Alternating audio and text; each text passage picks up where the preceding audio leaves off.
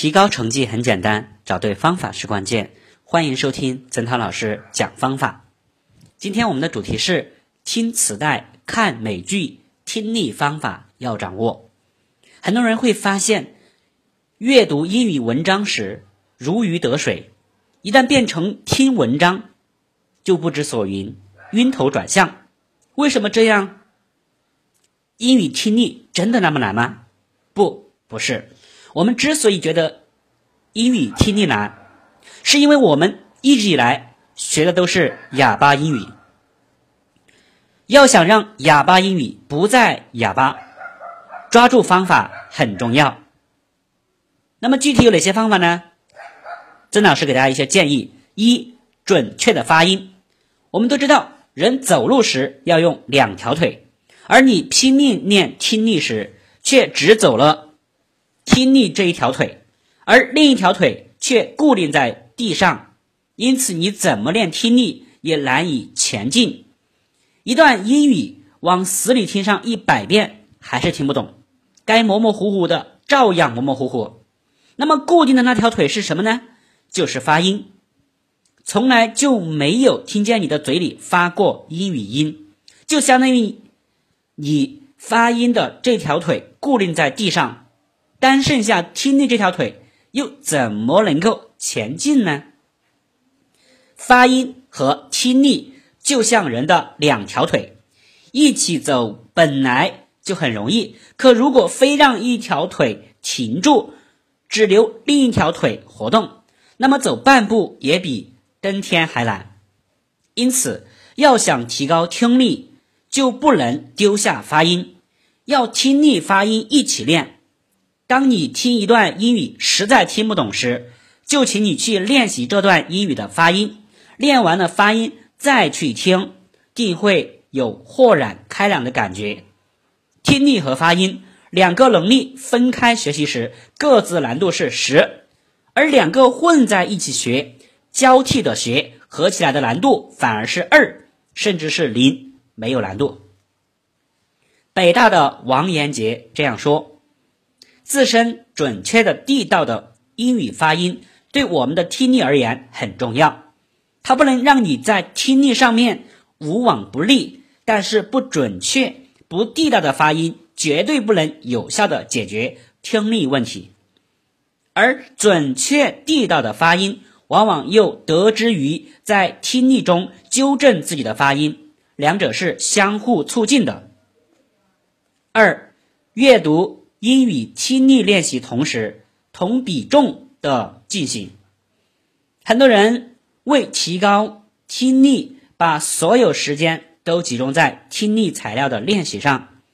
我肯定的说，这是个错误。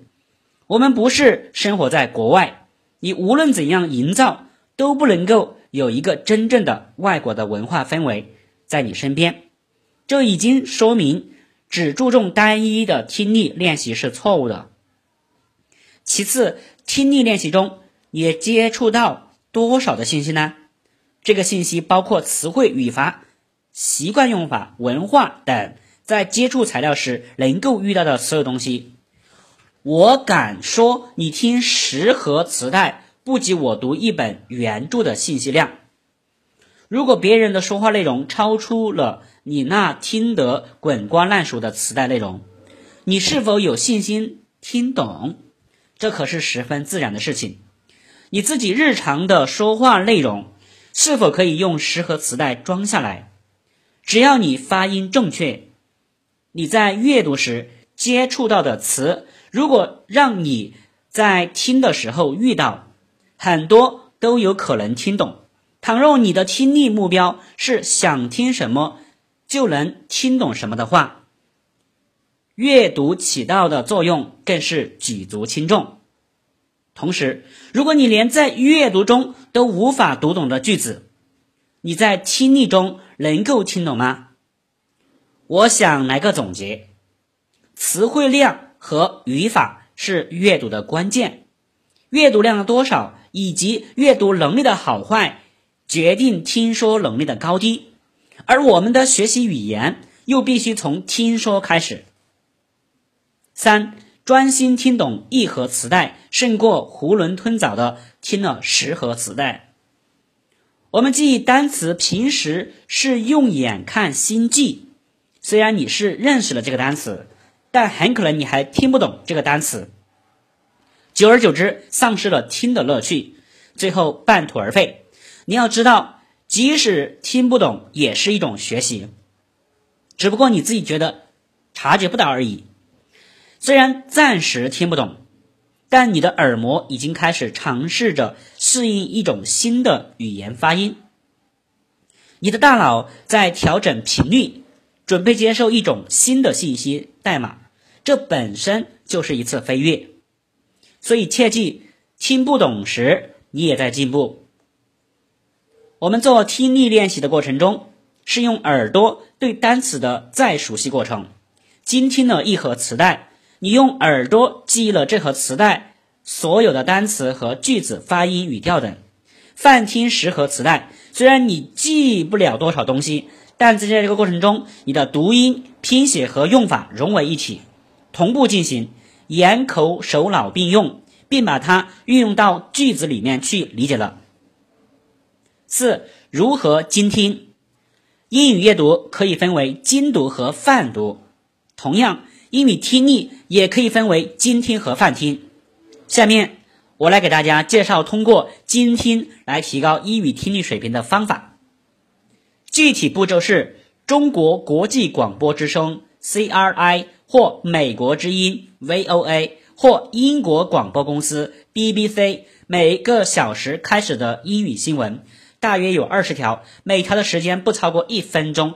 词汇量不超过两百个，你可以将某一天某一小时的某一条新闻用录音机复制下来，然后反反复复的收听这条新闻，一遍不成听两遍，一天不成听两天，直到这条新闻中的每个单词都能准确听出来为止。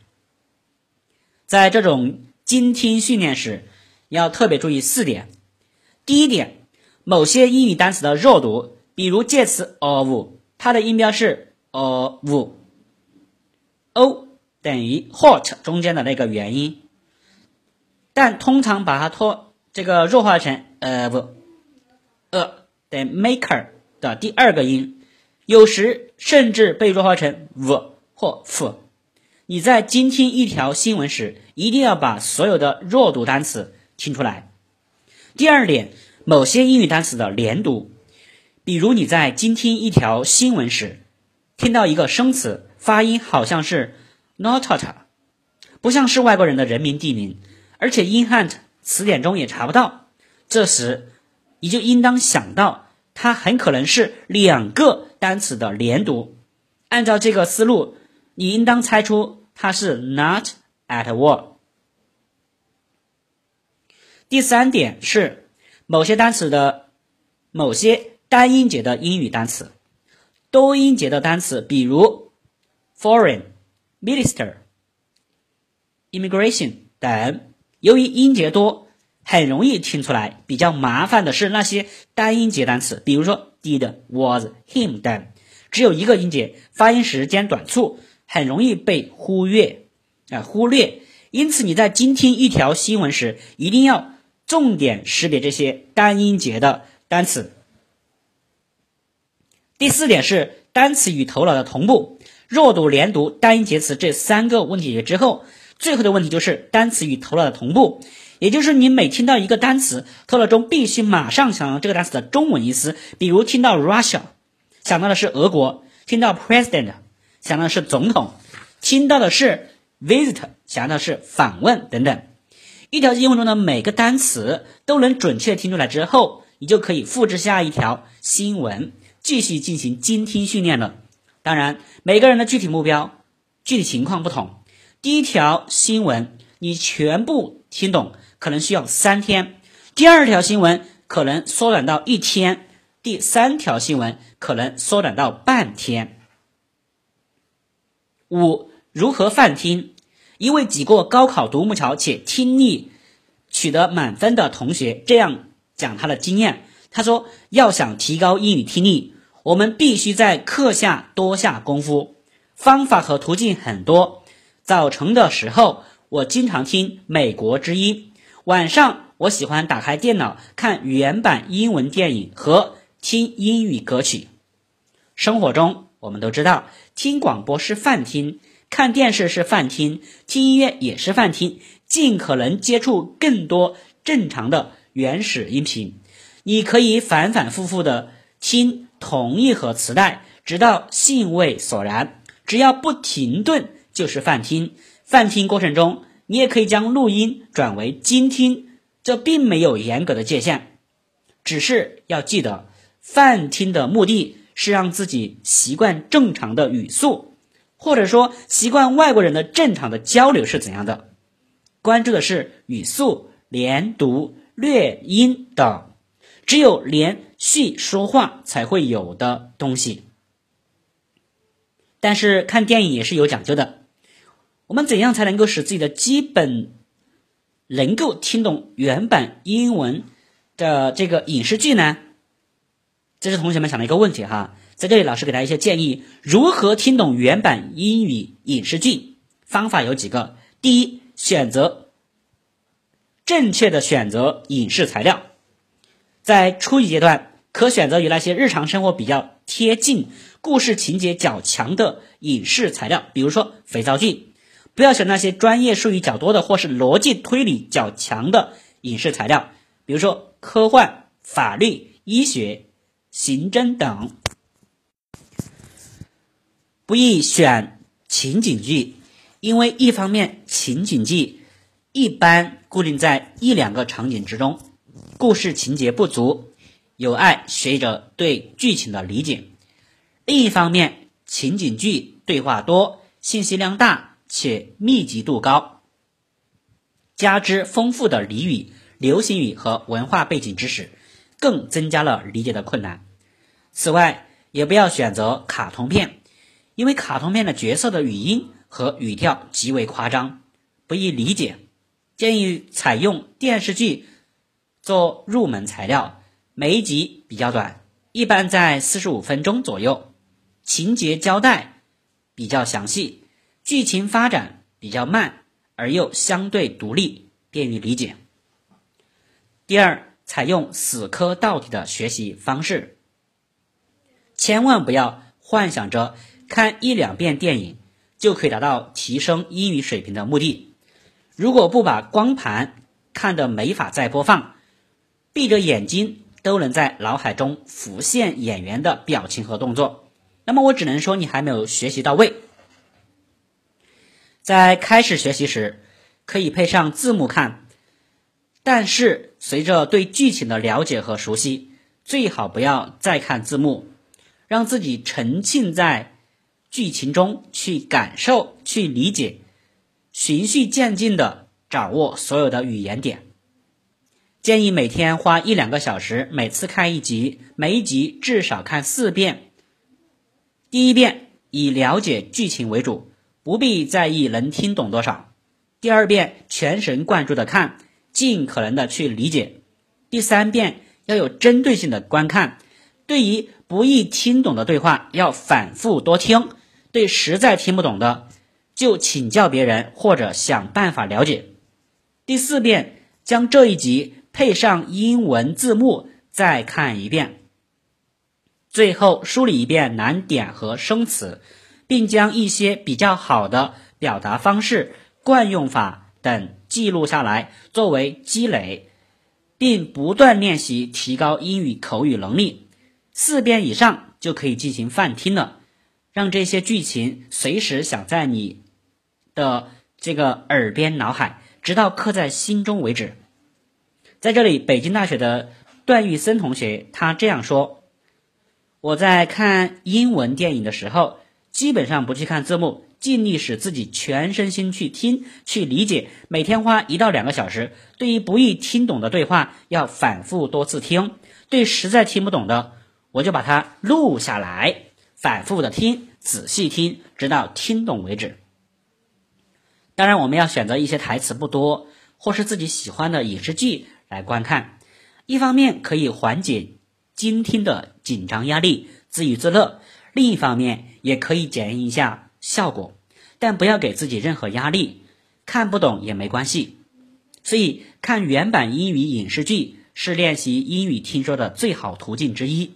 影视剧通过声音与图像共同组成了完整的信息，将视觉刺激与听觉刺激有效的结合在一起，这是其他学习手段所不能达到的。同时，还可以调动学习英语的兴趣，做到寓学娱乐。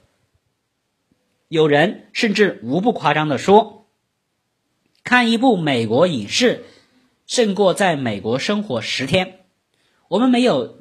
英语听说的语言环境，但可以通过看英语影视剧来创造一种习得听说的英语语言环境，使自己如身临其境般学到纯正地道的英语。好，那么想要了解更多关于关于这个学习方法的，或者说购买相关的书籍哈，可以加曾老师的微信：一三五五一三二四零二七。会学习，好心态，超常发挥不丢分。祝您金榜题名！感谢收听，我们下期再见。